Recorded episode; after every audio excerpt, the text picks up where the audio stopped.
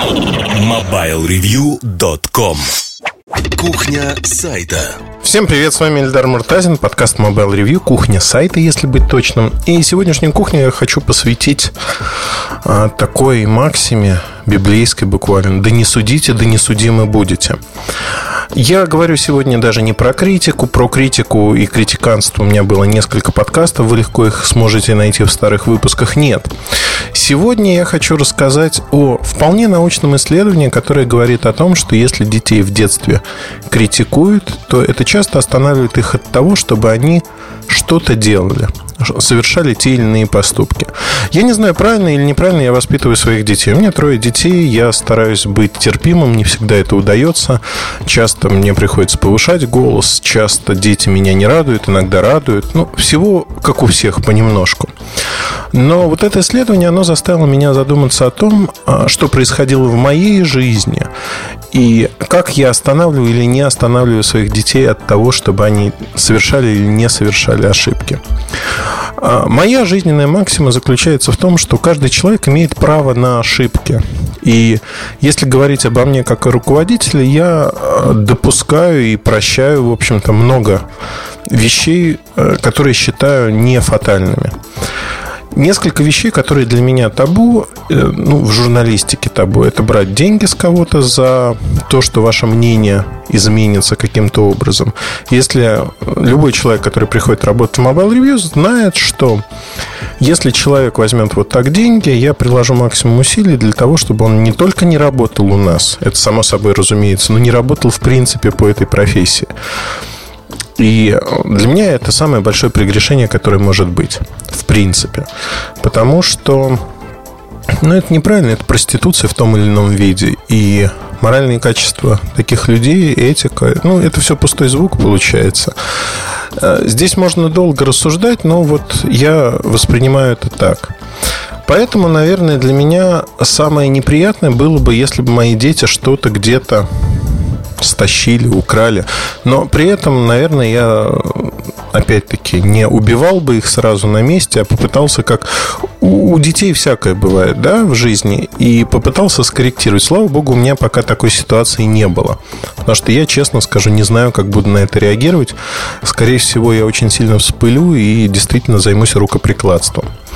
А, чтобы дети запомнили, ну, там, или конкретный ребенок запомнил это на всю оставшуюся жизнь. Но речь сегодня не об этом и не о моих детях даже. Вспомнил я их, к слову, об этом исследовании. Что в нем говорится? В нем говорится следующие вещи, которые я вот сознательно воспринимаю как правду. А говорится вот что. Что если ребенок, э, если ребенка останавливать от чего-то, то, как правило, большинство детей не пробуют это еще раз. Например, если ребенок пробует сконструировать что-то из там, бумаги или еще чего-то и раздражает вас, вы говорите, не делай больше этого, у тебя получается ужасная конструкция, то ребенок не будет этого делать. И напротив, он будет поощряем к тому, что, как вам кажется, он делает хорошо. Например, ваш ребенок ну, могу привести историю из своего детства. Я очень любил петь военные песни. И пел я их так, что мне почему-то казалось в мои 4-5 лет, еще до школы, мне казалось, что чем громче я пою песню, ору буквально ее, то тем лучше исполнение. То есть День Победы, Белорусский вокзал, еще что-то. Орал совершенно дурным голосом. И я помню, как соседи, встречая меня на лестничной клетке, говорили, как ты хорошо поешь. И меня это убеждало в том, что я... Они говорили это из вежливости, но я же был маленьким ребенком. Мне казалось, что, о, я пою так замечательно. А сейчас, вспоминая это, ну, у меня нет стыда абсолютно, но вспоминая это, я невольно улыбаюсь, потому что а, люди хотели сделать мне приятное, говорили об этом. Бабушка и дедушка говорили то же самое. Но на самом деле пел я совершенно ужасно обратный пример того, что они поощряли то, чтобы я пел. И достаточно долгое время пока у меня само это не прошло, я действительно изгалялся в том, что на разные дурные голоса завывал э, военные песни. Вот это был период в моей жизни. При этом я могу привести совершенно другой пример. Мои дети занимаются шахматами, играют в шахматы. И, э, наверное, это последствия того, что в детстве я тоже играл много в шахматы с дедушкой, с отцом. Отец был недосягаемой величиной, потому что он играл на уровне гроссмейстера, легко обыгрывал меня, и обыграть отца было практически невозможно. Иногда мы против отца играли вместе с дедушкой. Э, дедушка светлая голова, но постоянно ему проигрывал. У дедушки в итоге я научился как-то выигрывать, да, хотя иногда мне казалось, что он поддается именно специально для того, чтобы я не потерял интерес к игре.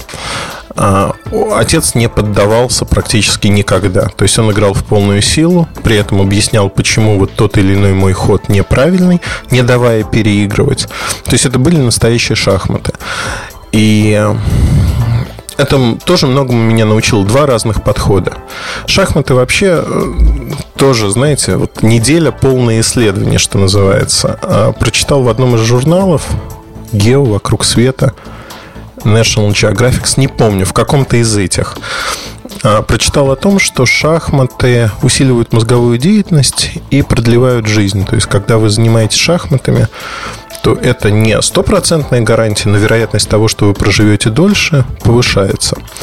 Я же считаю шахматы очень правильной вещью для того, чтобы упорядочить ваше сознание, успокоить мысли, научиться продумывать то, что вы делаете, для чего вы делаете. Это та игра, а, которая действительно успокаивает мысли, позволяет сосредоточиться и прививает детям очень правильный взгляд на жизнь. А, можно очень долго говорить о пользе шахмат, но я приведу несколько примеров из жизни моих уже детей, которым не так много лет, там второй класс школы, 8 лет. И ну, вот этим летом, например, мы отдыхали в Черногории, там были спортивные сборы, у детей я скорее там был представлен жить рядом и смотреть. А у меня приходит сын, и у него неожиданно оказывается там евро 8, что ли. А я ему не давал мелкие деньги, потому что, ну, ему они не нужны. Периодически там раз в день выдавались деньги на мороженое, еще на какие-то сласти. И э, ребенок их не откладывал, он их тратил. А тут у него 8 евро с копейками, там 8 евро 20 центов. И э, я говорю, а ты где деньги-то взял? Нашел? Не, не, не нашел, я их выиграл. Я говорю, как выиграл? В шахматы. Ну, то есть, и я так думаю, ничего себе растет у меня пацаненок, который в шахматы на деньги уже играет. И неожиданно, в общем-то, проснулся предмет для родительской гордости не в том, что, естественно, я запретил ему впредь играть. Это был первый случай играть на деньги а, в любые азартные игры, не только в шахматы. Но когда стал разбираться в истории, в общем-то, получилась очень интересная ситуация. Мальчик, с которым он играл, посчитал, что перед ним лопух, который не умеет играть в шахматы. Мальчику 12 лет, мы ему 8, соответственно. И он решил его обыграть и предложил ему играть на деньги. У моего лопуха, у которого не было никаких денег, он согласился играть и выиграл, потому что играет он хорошо, у него, ну, там, некий детский разряд. Там второй, первый, не суть важно, в соревнованиях участвует, но это все э, скорее мишура, которая учит э, сосредоточиться. То есть мы не ради разрядов ходим на шахматы. Мы не ради разрядов а ездим на шахматные сборы. Там они ездили в Австрию, после этого занимались шахматами. А для того, чтобы привить именно некий взгляд на жизнь, понимание жизни, посмотреть мир, в конце концов, пообщаться с э, детьми в разной обстановке, потому что горные лыжи, тэквондо, шахматы, все это, э, это разные ипостаси. Главное, что детям нравится. Детям нравится, и они чувствуют себя, в общем-то, комфортно в этой среде. И вот тут э, очень много параллелей с моим детством, наверное, и дедушкой. Если бы у меня перед глазами не было примера дедушки, который поддавался в шахматах, наверное, я бы не позволял своим детям периодически выигрывать у меня, знаете, поддерживать вот этот интерес. И я однажды наблюдал э, картину, которая меня неприятно поразила. Две картины я сейчас расскажу. Первая картина на соревнованиях ребенок сильно играющий, ребенку был на тот момент 6 или 7 лет, он выходит с соревнований и он проиграл. И вот отец, а, огромная, значит, комната, набитая родителями, зима, и все, в общем-то, расхристаны. кто держит одежду в руках, кто еще как-то душно. А, выходит ребенок заплаканный, и его ждет отец. И отец спрашивает, что проиграл. Ну, ребенок кивает, что да, проиграл. И отец при всех начинает его распекать, что ты там тупой, ты не можешь ничего, я же тебе говорил, вот не торопись, сделай вот так, так и так.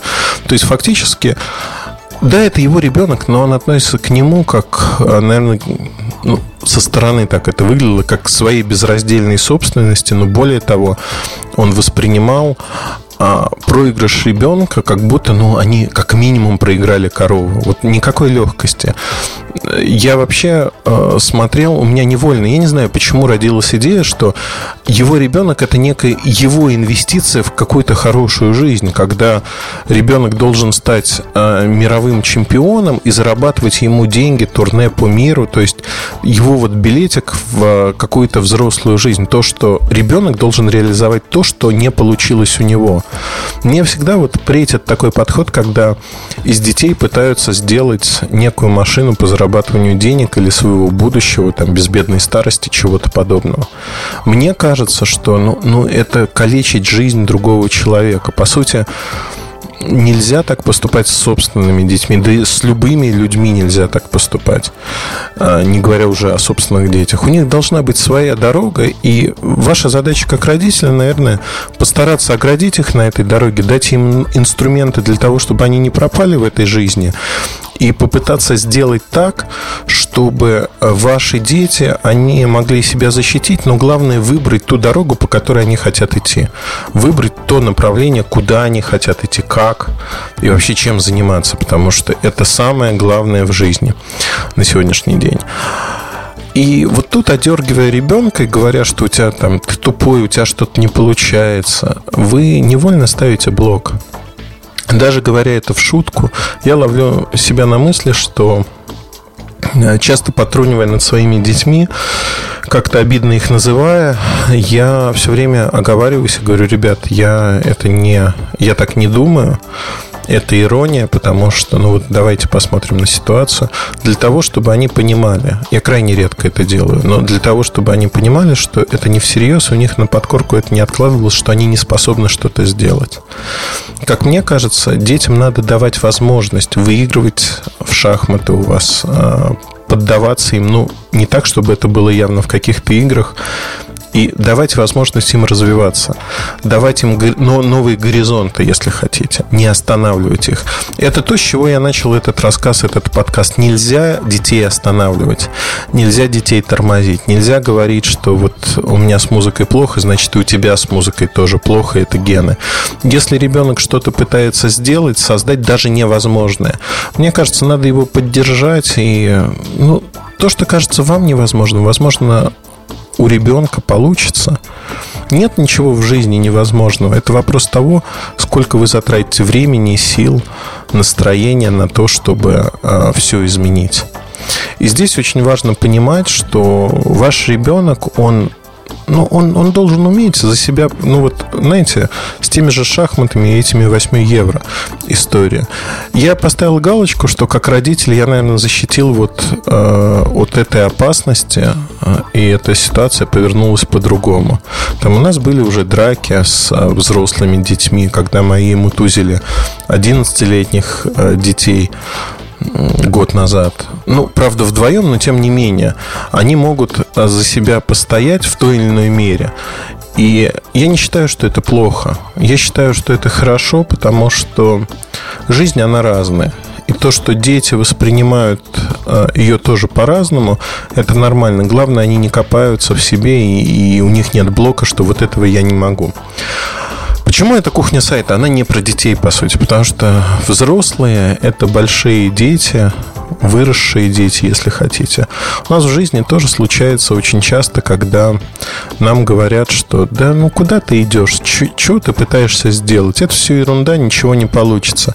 Вот такие негативщики, они часто отравляют жизнь, потому что еще не начав даже делать, они говорят, ну, ребят, не надо, потому что все равно у вас ничего не выйдет.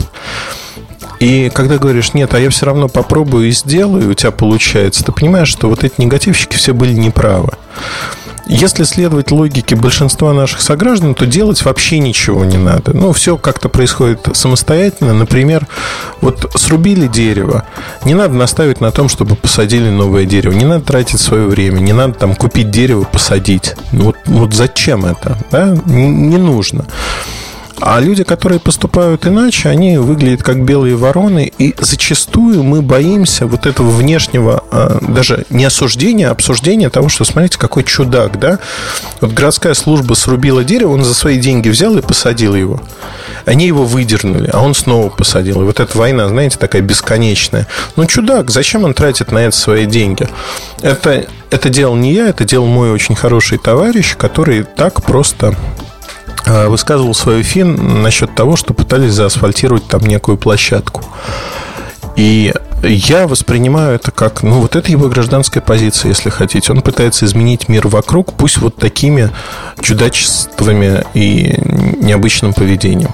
Мир можно менять по-разному, и это один из способов менять этот мир. Э, знаете, у Макаревича как не нужно прогибаться под изменчивый мир. Не нужно под него прогибаться. Но и зачастую, разговаривая с кем-то, э, меня очень часто приглашают проконсультировать иные проекты. Как правило, проекты в области электроники.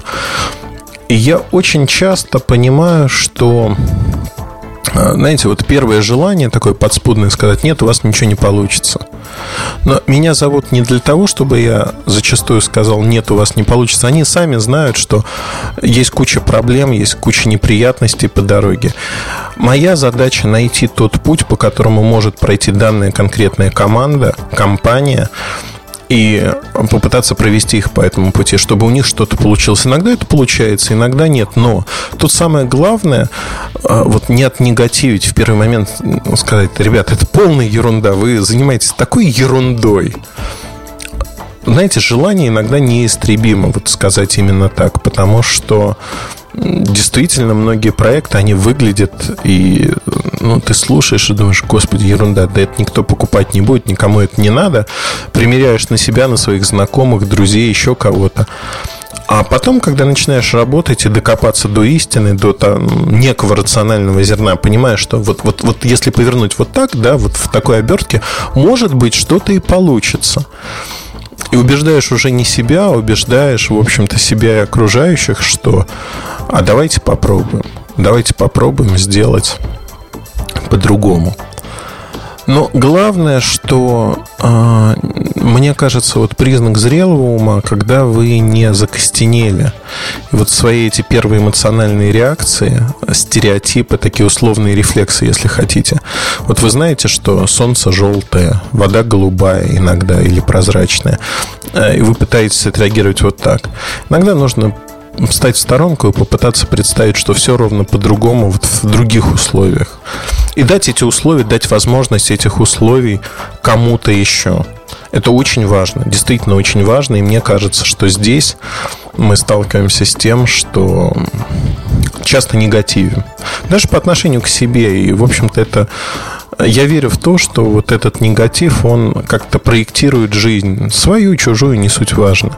Это не значит, что надо быть как американцы, всегда улыбаться в 32, 30, 28. Ну, я не знаю, сколько у вас зубов осталось или выросло, не выросло, но а, улыбаться в полный рот и даже когда вам очень плохо, говорить, что все нормально, все хорошо, все замечательно и прочее, прочее. Такой позитив, он тоже надуманный, не работает. Но откровенно негативить не нужно. И главное, когда вы общаетесь с другими людьми, тем более с детьми, вот этот негатив, когда вы ставите и говорите, нет, вот это у тебя не получится, потому-то, потому-то. Пусть, пусть дети пробуют, пусть другие люди пробуют. В конце концов, это возможность научиться чему-то новому.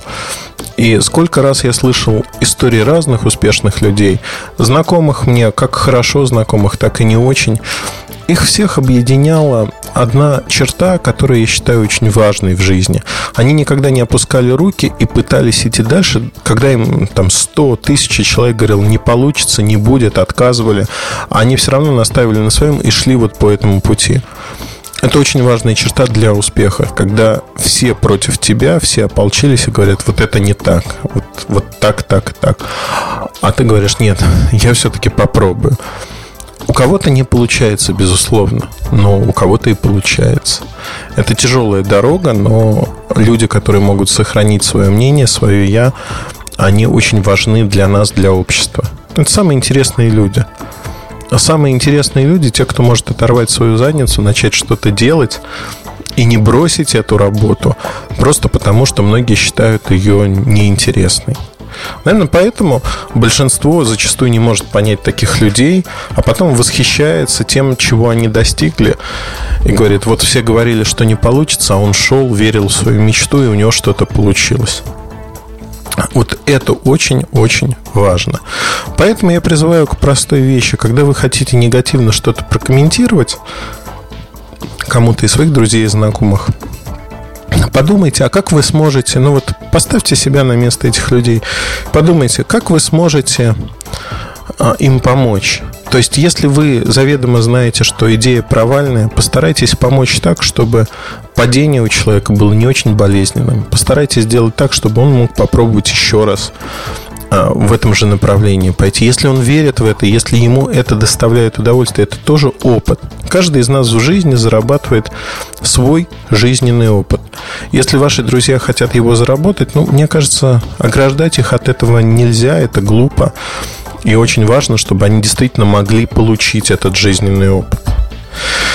На этом, пожалуй, все. Подкаст был, наверное, о том, что не надо говорить «нет», а, когда вы можете либо промолчать, либо помочь человеку, даже в его заблуждениях. А, возможно, в дискуссии родится истина, но относительно детей никогда не запрещайте своим детям пробовать что-то, что не противоречит нормам морали, этики, здравого смысла.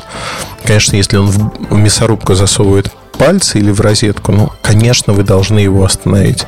Но если ваш ребенок мечтает о невообразимом, например, о путешествиях во времени, помогите ему. Изучайте вместе физику, изучайте вопросы, которые нужно изучать для того, чтобы построить машину времени. Кто знает, быть может, у вас в семье растет новый Эйнштейн, который сможет осуществить эту мечту человечества. Мы этого не знаем. Но ваша задача как родителей или друзей или близких обеспечить поддержку человеку, помочь ему в жизни найти свое призвание и помочь ему сильно не упасть. А если он упал, отряхнуться, подняться и пойти дальше и снова пробовать. Вот такое идеалистическое во многом, наверное, представление, но оно оправдывает себя. Я это говорю, судя по своим детям, потому что тфу-тфу-тфу, мне нравится, как они развиваются, чему они учатся и каких успехов они достигают. Пока, пред, ну, пока это такой скромный предмет для гордости, там есть какие-то достижения в виде всяких медалей, грамот и прочих вещей, но э, это тоже важно. Это важно для того, чтобы дети имели кругозор и смотрели на мир. Главное не запрещать, главное развивать стараться развивать гармонично. И не негативьте. Не надо, а, у тебя не получится, я заранее знаю. Нет, наоборот, попытайтесь поддержать. С вами был Ильдар Муртазин. Удачи, хорошего вам настроения. Пусть у вас все получится, все ваши добрые дела найдут свою реализацию в этой реальной жизни. Пока. И спасибо, что слушаете наши подкасты. Пока-пока. MobileReview.com Жизнь в движении.